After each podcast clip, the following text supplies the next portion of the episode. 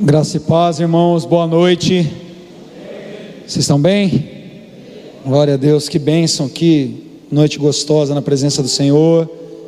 Estava comentando com a equipe de louvor ali, falei, vamos ver se o pastor dá conta de pregar depois de vocês. É uma equipe tão ungida, cheia do Espírito Santo, ministrar o louvor para a gente. Desde ontem, né, nós temos vindo aí de ministrações do céu para nós, os nossos pastores, as equipes ministrando os irmãos se envolvendo. Importante nesse momento que nós estamos nos reunindo com tantas né, ainda limitações, que cada um de nós abra de fato o coração e aprenda o que, que o Senhor está querendo ensinar para a gente também nesses dias. Sim, porque nós precisamos entender que tudo que Deus faz tem um propósito. Nós encontramos muitas vezes facilidade em descobrir qual o propósito quando as coisas estão fluindo. E a impressão que a gente tem às vezes quando as coisas estão ali travadas, parece que não está dando muito certo, é que de alguma forma não está fluindo, ou que as coisas não estão sendo um resultado do propósito de Deus nas nossas vidas, mas isso não é uma verdade. Se a palavra de Deus garante para nós que todas as coisas cooperam para o bem daqueles que amam a Deus e que são chamados segundo o seu propósito, são todas as coisas. Por mais difícil que seja esse momento, essa pandemia, por mais difícil que seja a gente ter limitações, tem que controlar a entrada, tem que falar para um irmão uma hora ou outra, não dá para vir para o culto. Horrível dizer isso, vocês não sabem como dói o coração do pastor falar para o irmão, não venha. Só Jesus sabe como fica o nosso coração. Mas como eu tenho pedido ao Senhor para que Ele ensine a cada um de nós qual o propósito dele. Quantos querem descobrir qual o propósito de Deus? Pergunta não de não é a pergunta de quando nós estamos passando apenas por uma situação tão aparente assim, né? Quando fica tão na cara que algo está acontecendo. Mas toda manhã quando você se levanta, Deus tem aumentado a intensidade da gratidão no meu coração nesses dias. Eu acordo orando, já agradecendo ao Senhor. E meu coração fica perguntando todos os dias qual o propósito. Por que, que o Senhor permitiu que eu levantasse mais um dia nessa terra? Por que, que a sua misericórdia, mais uma vez, não permitiu que eu fosse consumido e eu estou aqui agora, de pé? O que o Senhor quer de mim? Queria que você fechasse seus olhos nesse momento. Se pudesse deixar o Espírito Santo sondar o seu coração e fazer essa reflexão, fala, Senhor, o que o Senhor quer de mim? Fala com Ele, deixa o Espírito Santo te responder.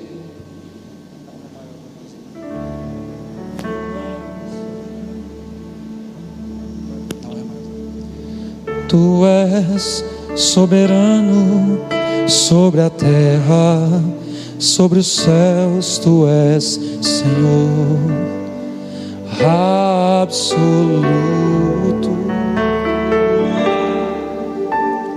Tudo que existe acontece, tu sabes muito Tu és tremendo e apesar, mas apesar desta glória que tens, tu te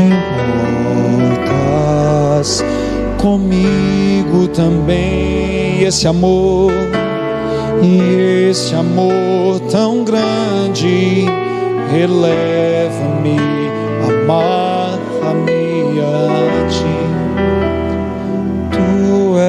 tremendo.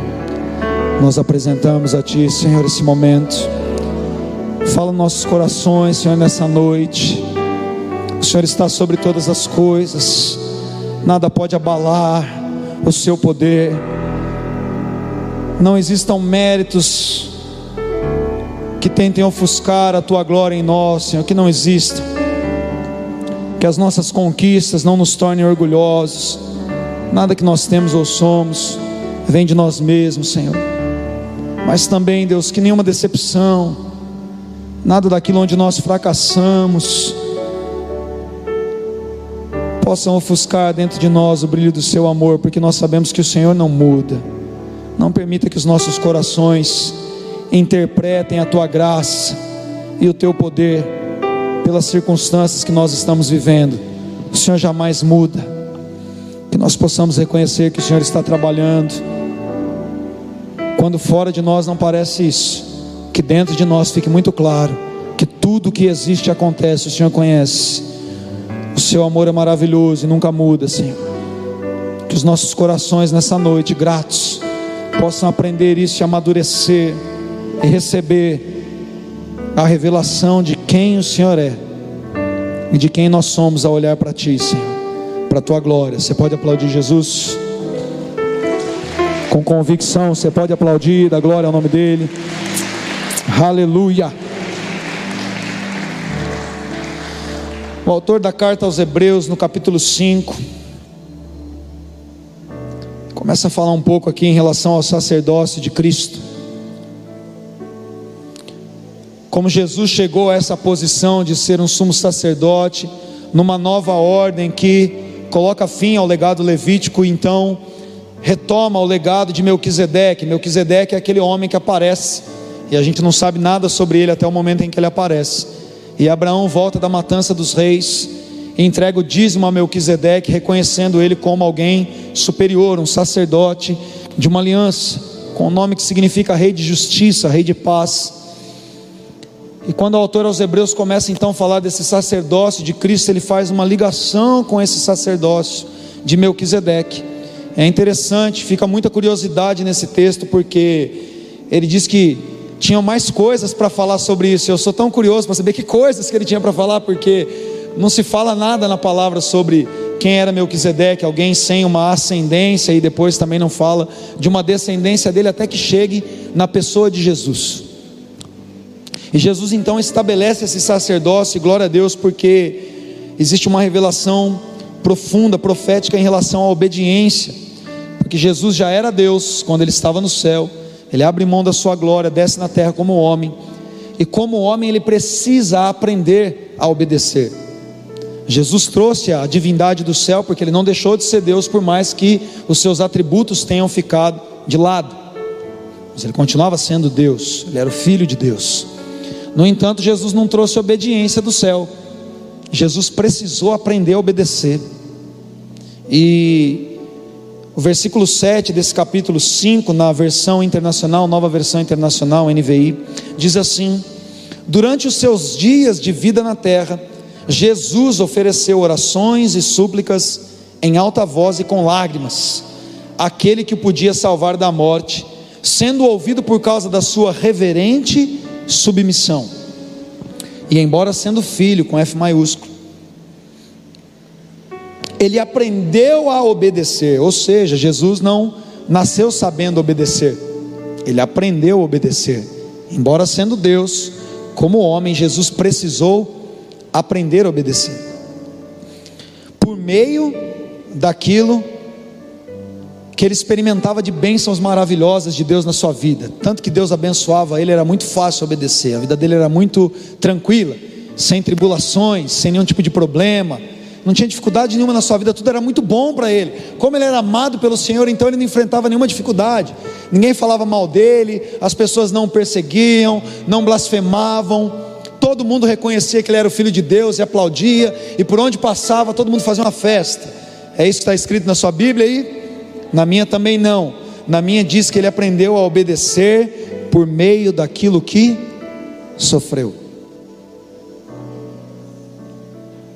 E uma vez aperfeiçoado, ou seja, passou a ser perfeito, foi aperfeiçoado, não nasceu perfeito, não nasceu aprendendo a obedecer, por mais que ele não nascesse de uma semente de pecado, como homem, ele estava totalmente vulnerável e existia todas as possibilidades de Jesus pecar. Até porque senão seria uma fraude. Se não houvesse possibilidade de Jesus pecar, ora, aí é muito fácil. Mas ele tinha. Todas as possibilidades que você e eu temos de pecar, Jesus também tinha. Glória a Deus que ele não pecou. ele tinha possibilidades. Ele estava tão vulnerável quanto você e eu estamos, mas por que ele não pecou? Uma vez aperfeiçoado, tornou-se a fonte de salvação para todo mundo, para toda a humanidade. Fonte de salvação eterna para quem? Para todos os que lhe obedecem. Meu Deus. O autor aos Hebreus está dizendo algumas coisas para nós aqui. A primeira, ele reconhece que Jesus é o Filho de Deus. E tal como lá em Filipenses, no capítulo 2, o apóstolo Paulo diz que Jesus, sabendo que ele era Deus, sendo Deus, tendo essa consciência, e essa consciência acontece ao longo da sua caminhada. Jesus não nasceu, eu gosto de lembrar disso.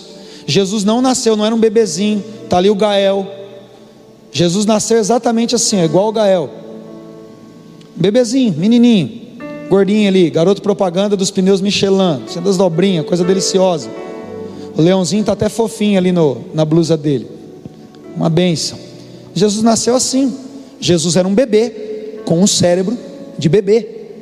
Tem gente que fica achando que Jesus nasceu já ali, né, com o cérebro ali, esperando ser liberto daquela substância mole. Preciso logo me tornar um adulto, um homem, para a divindade aqui aflorar de mim. Não, Jesus nasceu com o cérebro de bebê. Jesus precisou, tal como você e eu, caminhar com o Pai, obedecer Maria e José, como que Jesus aprendeu que ele era Jesus primeiro? Com seus pais. Primeiras autoridades na vida dele ensinaram. Maria teve que contar a história para o filho dela. Ela teve que sentar com ele ali. Olha, quando você se tornou uma sementinha dentro da mamãe, a mamãe ainda não tinha conhecido o papai.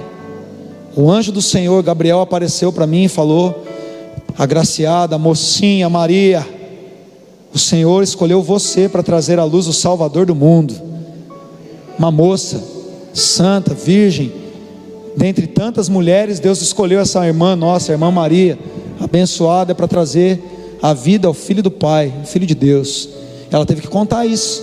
Falou: seu pai teve que ser recebido por esse mesmo anjo, dizendo para ele que qualquer homem teria ido embora. Mas o anjo disse: Não faça isso, não deixe ela secretamente. Ele estava disposto até a assumir a culpa para que ela não fosse apedrejada por causa de um adultério. Mas ela contou a história. Aí Herodes reinava e ele descobriu por causa da visita dos magos ali que o Salvador tinha nascido, ele não queria um concorrente, ele mandou matar e foi uma chacina. Acabaram com as crianças de dois anos para baixo. Mas esse mesmo anjo falou para a gente fugir para o Egito, e por isso nós estamos no Egito. O profeta dizia: Do Egito chamei meu filho. Ela precisou ensinar. José falou: Olha aqui, Moisés libertando o povo do Egito. Ele precisou aprender. E aí, quando ele teve a consciência dele, seu caráter sendo formado ainda um garoto, a palavra de Deus diz que ele crescia em estatura, graça e sabedoria. Ele foi aprendendo, foi sendo repreendido pelos seus pais. Maria teve que trocar as fraldas de Jesus. Provavelmente José teve que dar umas varadinhas nele quando ele era criança, porque a estultícia está ligada ao coração da criança, mas a vara da disciplina afugentará dela. É uma criança, precisou aprender a falar, aprender a comer com as próprias mãos precisou ajudar o pai, aprendeu o ofício de carpinteiro, que era o ofício do seu pai, assim eram passados os ofícios. Aprendeu. E precisou começar a se retirar da presença dos seus pais, ir para o seu quarto e orar e falar: Deus, revela em mim então qual é o meu propósito. Eu sou o teu filho, o Senhor é meu pai, eu quero saber a sua vontade para mim. E aí Jesus foi sendo perseguido, entre os egípcios, um garoto ainda, precisando aprender como lidar com preconceito cultural, precisou ficar ali até a sua infância terminar. Esperou Herodes morrer para voltar para Jerusalém, quando o anjo novamente disse: Pode voltar com o menino. Foi viver na periferia, provavelmente era tirado sempre, mas a favela venceu. Tiradentes, Morro do Dragão, né, Pastor Mar? Quebrada. Nós temos todas essas referências na palavra de Deus, queridos, está lá. Você vê quando o Sinério Sione fala da Galileia, é louco, pode vir alguma coisa boa de lá? Logo da quebrada, não é possível, Salvador do mundo da quebrada. Camisa do Corinthians, não, camisa do Corinthians não. É demais, aí não dava para acreditar. Dos outros também não dava. Um ser humano, nesses aspectos, como você e eu, totalmente comum, por quê? Porque ele abriu mão da sua glória, embora sendo Deus, ele não considerou que o fato de ser Deus deveria ser algo ao qual ele deveria se apegar. Ele falou: não, eu vou aprender e vou viver o meu propósito aqui embaixo para glorificar a Deus nesse corpo mortal, nesse corpo que o pecado chama, nesses olhos que desejam olhar para uma mulher, nessas mãos que desejam reter mais do que é devido nessa mente que deseja não perdoar e pensar mal dos outros.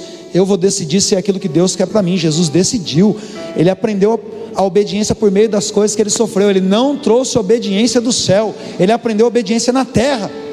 E por isso a palavra de Deus diz que, embora ele fosse filho, ele precisou aprender a obedecer. E Deus tem uma mesma fórmula para você, você e a mim aprendermos a obedecer por meio das coisas que sofremos.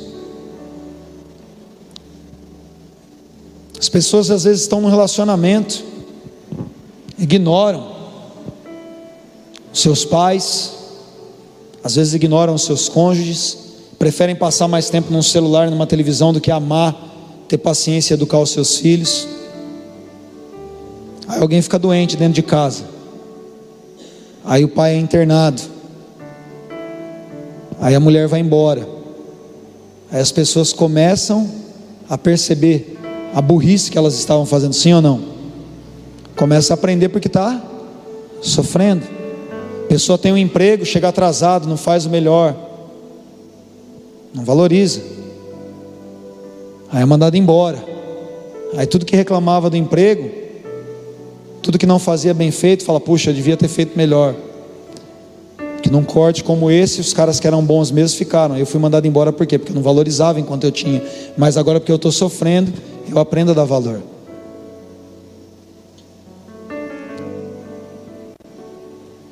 As pessoas arrumavam qualquer desculpa para não estar na presença de Deus. Estava com a dorzinha de cabeça, ah, não vou para a igreja. Discutiu com alguém, ah, não vou para a igreja não. Pastor falou alguma coisa, achou que era indireta, ah, não vou para a igreja. Agora as pessoas pedem para ir para a igreja e às vezes não podem. Tem um segredo aqui, irmãos.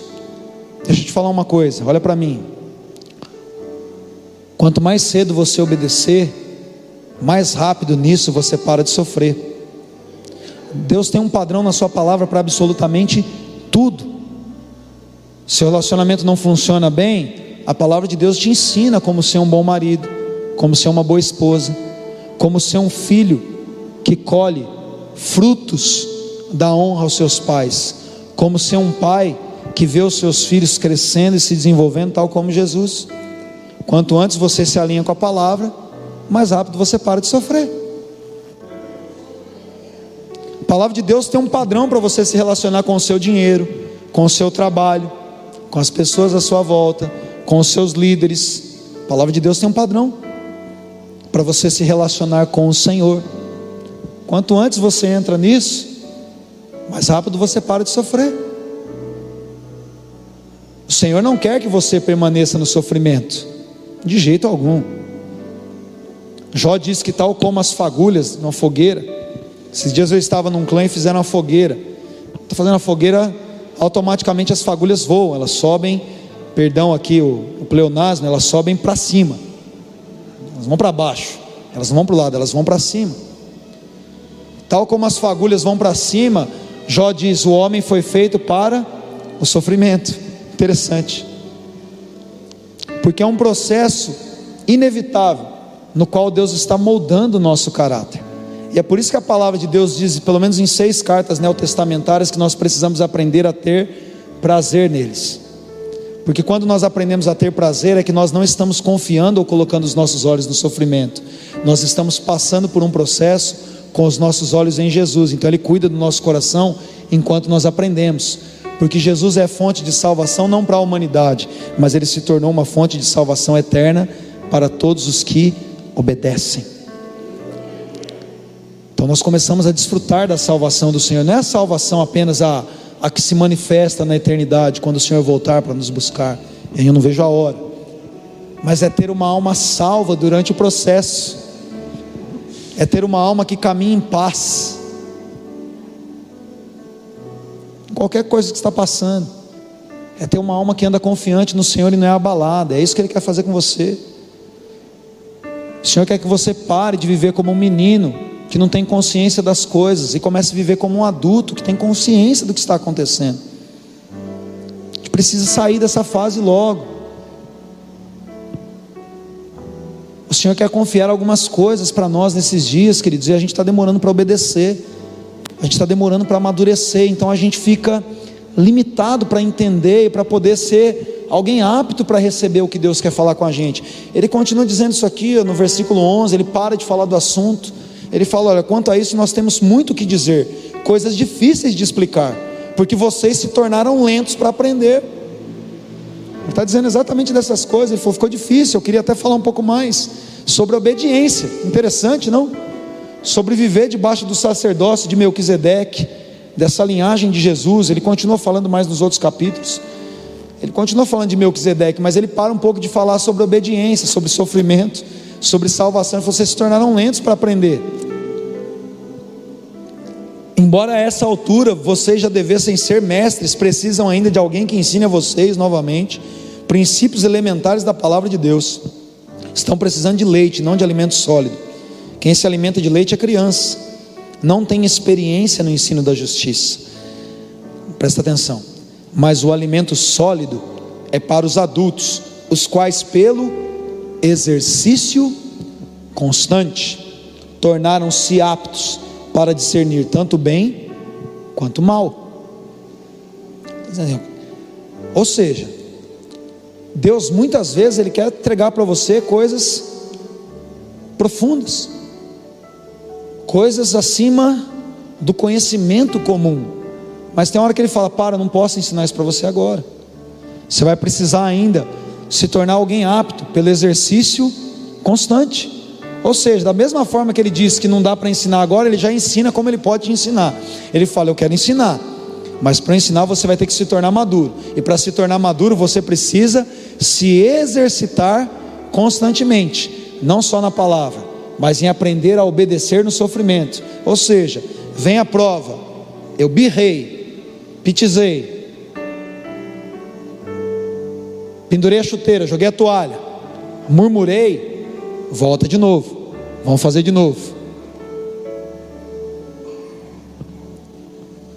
Vem a prova de novo. Vem lá o mau humor do companheiro, do cônjuge, né? Vem os filhos de novo, desobedecendo, na rebeldia. Acontece algum problema no trabalho. Você é tentado a não fazer tão bem. Aquele dia você está cansado, mas precisa concluir. Vem o sofrimento de novo para nossa mente, para nossa alma, para o nosso físico. Aí a gente passa, termina aquele dia, faz o trabalho perfeitamente, chega no horário, sai no horário. O patrão deu as costas, a gente continua trabalhando da mesma forma. O esposo foi ríspido com a gente, a gente não perdeu a linha, não levantou mais a voz ainda. A esposa foi indiferente, a gente continuou tratando ela bem.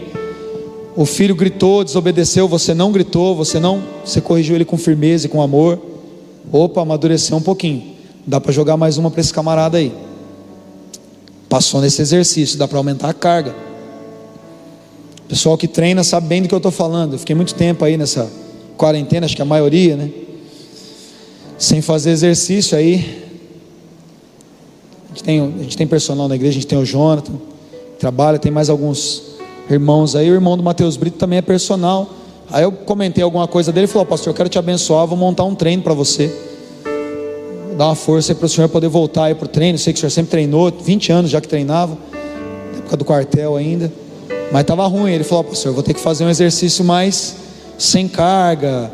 Vamos treinar o resto dos músculos do corpo aí e tal. Montou uns exercícios bem beabá. É revoltante para gente fazer esse tipo de exercício sem carga, ficar treinando no chão de casa e tal. Mas, cara, eu comecei a fazer aquilo como eu estava muito tempo sem fazer, acabou comigo. Eu falei, nem tem música que eu nem sabia que eu tinha no corpo, está doendo. a gente vai fazendo, vai fazendo, começa a se tornar muito fácil. Quem treina sabe do que eu estou falando, começa a ficar muito fácil. E não é diferente em outras coisas. Pega uma receita nova, aí o pessoal que cozinha a primeira vez tem que tomar cuidado e tal. Depois de um tempo você faz aquilo assim, então você pode ir para uma coisa mais difícil. Espiritualmente, irmãos, é a mesma coisa. O Senhor vai te treinando para as coisas. O Senhor vai te treinando, você vai sendo aprovado, uma patente mais alta. Você vai passando por aquela prova, não é, não é Disneyland agora, você vai para uma prova mais difícil. Todo mundo quer receber a glória e a revelação que o apóstolo Paulo passou a receber e ensinar, mas ninguém quer passar por naufrágios, chibatadas, ser dado como morto após ser apedrejado. E chamais no final de tudo de leves e momentâneas tribulações, porque elas só estão produzindo para mim um eterno peso de glória.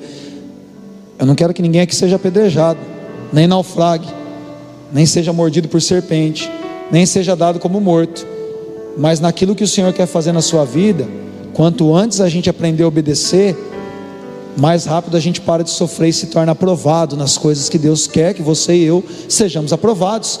Mas a gente precisa abrir o coração.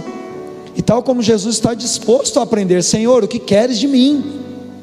Tem uma canção antiga, eu gosto muito dela, acho que é uma música, deve ser versão, nessa época eu só fazia versão na igreja, mas de Senhor, hoje eu venho a Ti com uma simples oração, que em tudo que eu fizer, que minha vida, Senhor, louve a Ti.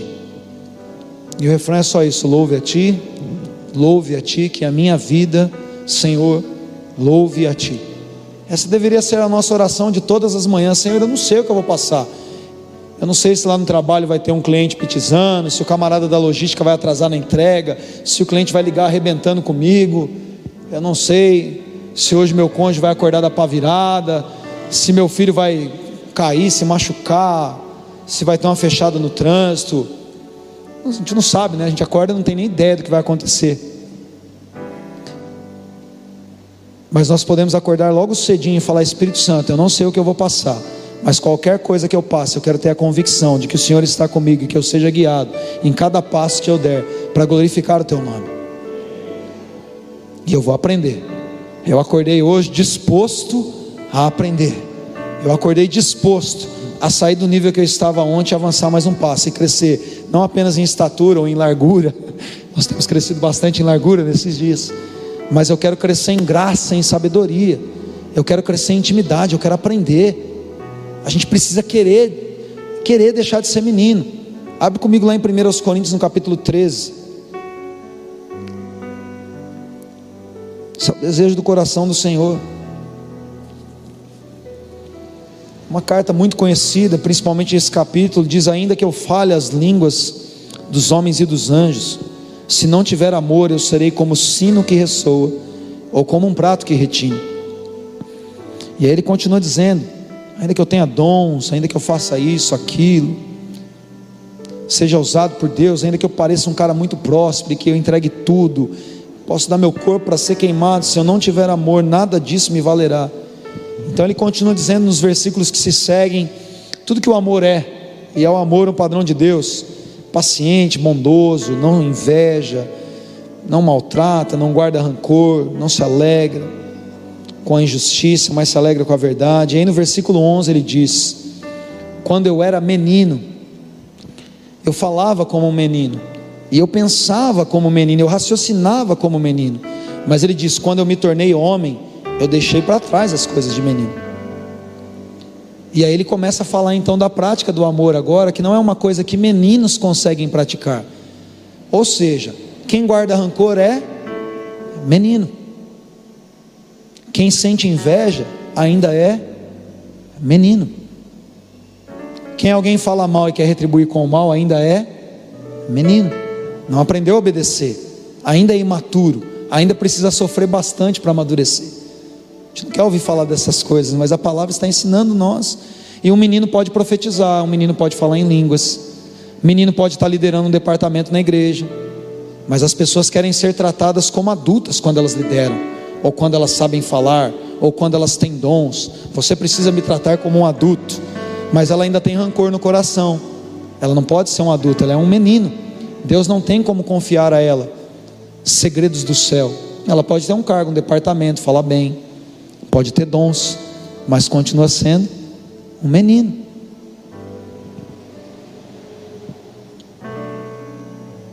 Está na hora de deixar para trás as coisas de menino. Está na hora da gente falar: Deus, eu vou obedecer, eu vou me posicionar. Nós não estamos como a geração anterior a Jesus que não tinha um Espírito Santo dentro de si. Quando Caim peca, se ira ali no seu coração, na verdade, contra o seu irmão porque invejou, porque viu que Deus foi favorável a Abel e não foi favorável a ele e à sua oferta. Ele então é tomado de ira, ele olha para o seu irmão ele deseja o mal do seu irmão. Gênesis capítulo 4, versículo 7, Deus olha para Caim e fala: O pecado está à sua porta, e cumpre a ti dominá-lo. Uau! Ele tinha a responsabilidade de lutar contra aquilo na força do ódio, como o pessoal costuma dizer. Você não, você não precisa lutar com nada na força do ódio, não. Você tem um aliado dentro de você, Espírito Santo de Deus. É Ele quem vai te capacitar e a mim a deixarmos de ser meninos e deixarmos as coisas de meninos e deixar o raciocínio de menino. Deixar para trás as coisas de menino. Ele diz aqui no versículo 12: Agora, pois, nós vemos apenas como um reflexo obscuro, como num espelho. Mas então nós veremos face a face. Agora nós conhecemos em parte, mas nós conheceremos plenamente, da mesma forma com que sou plenamente conhecido. E ele diz: para que esse processo se cumpra, três coisas permanecerão: a fé, a esperança e o amor. O maior deles, porém, é o amor. O amor é coisas para os maduros, o amor é uma coisa para os maduros. O amor de Deus Aqueles que por meio do sofrimento aprendem a obedecer e confiam em Jesus, que se torna para eles uma fonte eterna de salvação das nossas almas. As nossas almas param de ser corrompidas, de serem escravas da carne, dos desejos, das coisas passageiras. Queridos, está acessível. O Senhor quer que você seja perfeito. Ele falou: sejam, pois, perfeitos. Confiem no trabalho do Espírito Santo conduzindo vocês a experimentarem as coisas para os adultos a deixarem de ser meninos, que podem ter dons, podem ter títulos, podem ser isso e aquilo, mas não estão vivendo o propósito de Deus, porque não querem abrir mão da sua racionalidade menina, humana, para experimentar o raciocínio do Espírito. E para isso Deus colocou o Espírito Santo dentro de você e de mim. Para tal como Jesus aprendeu a obedecer, você e eu aprendamos a obedecer e nos tornemos senhores e nos tornemos reis. Porque enquanto nós estamos sendo sujeitos ao governo da nossa carne, nós não somos senhores, nós somos escravos. O homem é escravo de tudo aquilo que ele se apresenta para obedecer. Se nós obedecemos os desejos da nossa carne, da ira, da gritaria, da inveja, do rancor, da falta de perdão, nós somos escravos da nossa carne, a nossa alma está dominada. Mas quando nós nos apresentamos para o Espírito Santo e permitimos que Ele governe a nossa alma, nós nos tornamos servos de Deus, filhos que aprendem a obedecer, então se tornam senhores nas suas vidas. Como assim, né? Jesus que é o meu Senhor, Jesus só é Senhor dos senhores, Ele não é Senhor de escravos, Ele é Rei dos reis e Senhor dos senhores. A obediência faz de você e de mim senhores pessoas que não são mais governados pela carne, pelos desejos, pessoas que não têm mais uma alma escravizada pelos desejos mundanos, mas pessoas que se tornaram senhoras das suas vidas, senhores das suas vidas, porque todos os dias se apresentam para o Senhor dos Senhores. Pessoas que se tornaram reis na terra, embaixadores de um reino eterno, porque se apresentam todos os dias para serem governados pelo Rei dos Reis. O Espírito Santo quer que você pare de sofrer como que ele quer que você faça isso? Aprenda a obedecer. Aprenda-se, aprenda todo dia a se sujeitar ao Espírito Santo. Vai para o seu quarto, vai orar. Olha para a vida de Jesus. Ele era Deus, sabia disso. Se movia pelo Espírito Santo, largava todo mundo e ia para o quarto orar. Se rendeu ao Espírito Santo. O Espírito Santo que quer amadurecer você, te capacitar para que você possa ser alguém digno da confiança do Senhor, de depositar para você coisas maiores, coisas novas, verdades do seu reino. Você tem que parar de ser escravo. Você está no reino se comportando como escravo, o escravo, o Senhor só fala, vai lá e faz lá. Agora o amigo não, o amigo ele fala, vem cá, deixa eu te explicar. O amigo conhece o coração do seu amigo, conhece os segredos do coração, e Deus tem segredos para o seu coração. Mas você precisa se apresentar para isso. E nessa noite é uma noite para refletirmos. Eu queria chamar a equipe de louvor. É uma noite para termos comunhão com o Senhor. É uma noite para você permitir que o Espírito Santo sonde em quais áreas ainda você está se comportando como um menino, está birrando, batendo o pé, está fazendo igual criança no mercado, se jogando no chão. Eu quero dar noninho, eu quero dar noninho.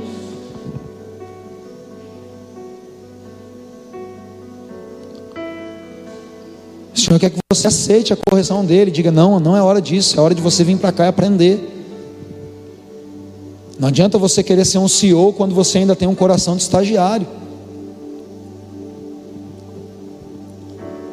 Às vezes a gente quer ser tratado como líder, nós queremos os nossos cargos, nós queremos a nossa respeitabilidade, mas a gente se comporta como criança, birrenta ainda.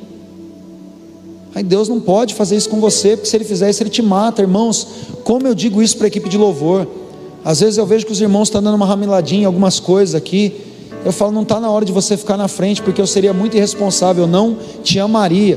Às vezes você não está fazendo aquilo que Deus tem para você, porque Ele te ama tanto que Ele sabe te colocar naquele momento, naquela hora, para te matar, e Ele não vai fazer isso. Davi, quando ele peca com Batseba e ele vê que não vai ter jeito dele corromper o coração de Urias, ele fala para Joab: coloca ele na frente, onde a batalha for mais intensa, eu tenho certeza que ele vai morrer. Existe um segredo espiritual nisso. Você sabe que alguém não está pronto, você sabe que alguém vai estar tá sozinho no negócio, você vai colocar na linha de frente para quê? Para morrer. Deus não está fazendo de você um escudo da tropa ali para te colocar na frente, despreparado para você morrer, não. Quando você estiver maduro, você pode assumir ali. Davi tinha homens maduros e prontos para assumir a responsabilidade da tropa. Joab era um deles. Tinha vários homens ali, os 30 de Davi, você lê lá em Crônicas. Homens experientes, homens que detonavam, podia ir para frente da batalha, podia ser o primeiro. O próprio Davi era um desses caras. Mas colocar um soldado experiente, inexperiente, na frente é para matar o cara. Deus jamais vai fazer isso com você. Deixa o Espírito Santo sondar o seu coração nessa noite. Peça isso para ele. Fala, Espírito Santo, eu eu quero amadurecer. Eu não quero mais viver como um menino.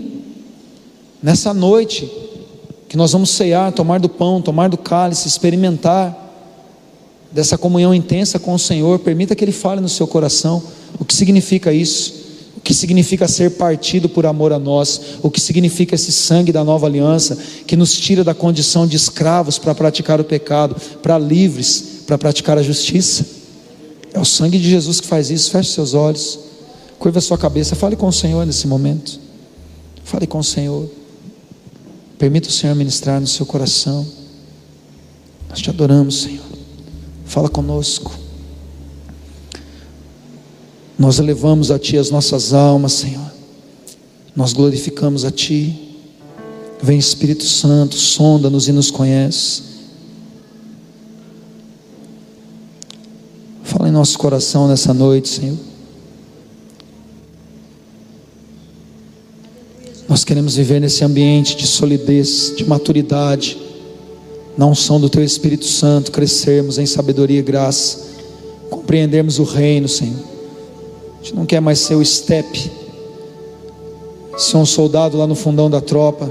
O Senhor não tem isso para nós não para nossa glória, mas para a tua glória, Senhor. Nós queremos ser homens experientes, mulheres experientes. É legal ser criança quando a gente acaba de nascer, as pessoas precisam cuidar da gente, trazer o leitinho, nos afagar. Mas a idade adulta precisa chegar e a gente precisa tomar para nós nessa noite a responsabilidade de não nos comportarmos mais como pessoas que acabaram de conhecer a tua graça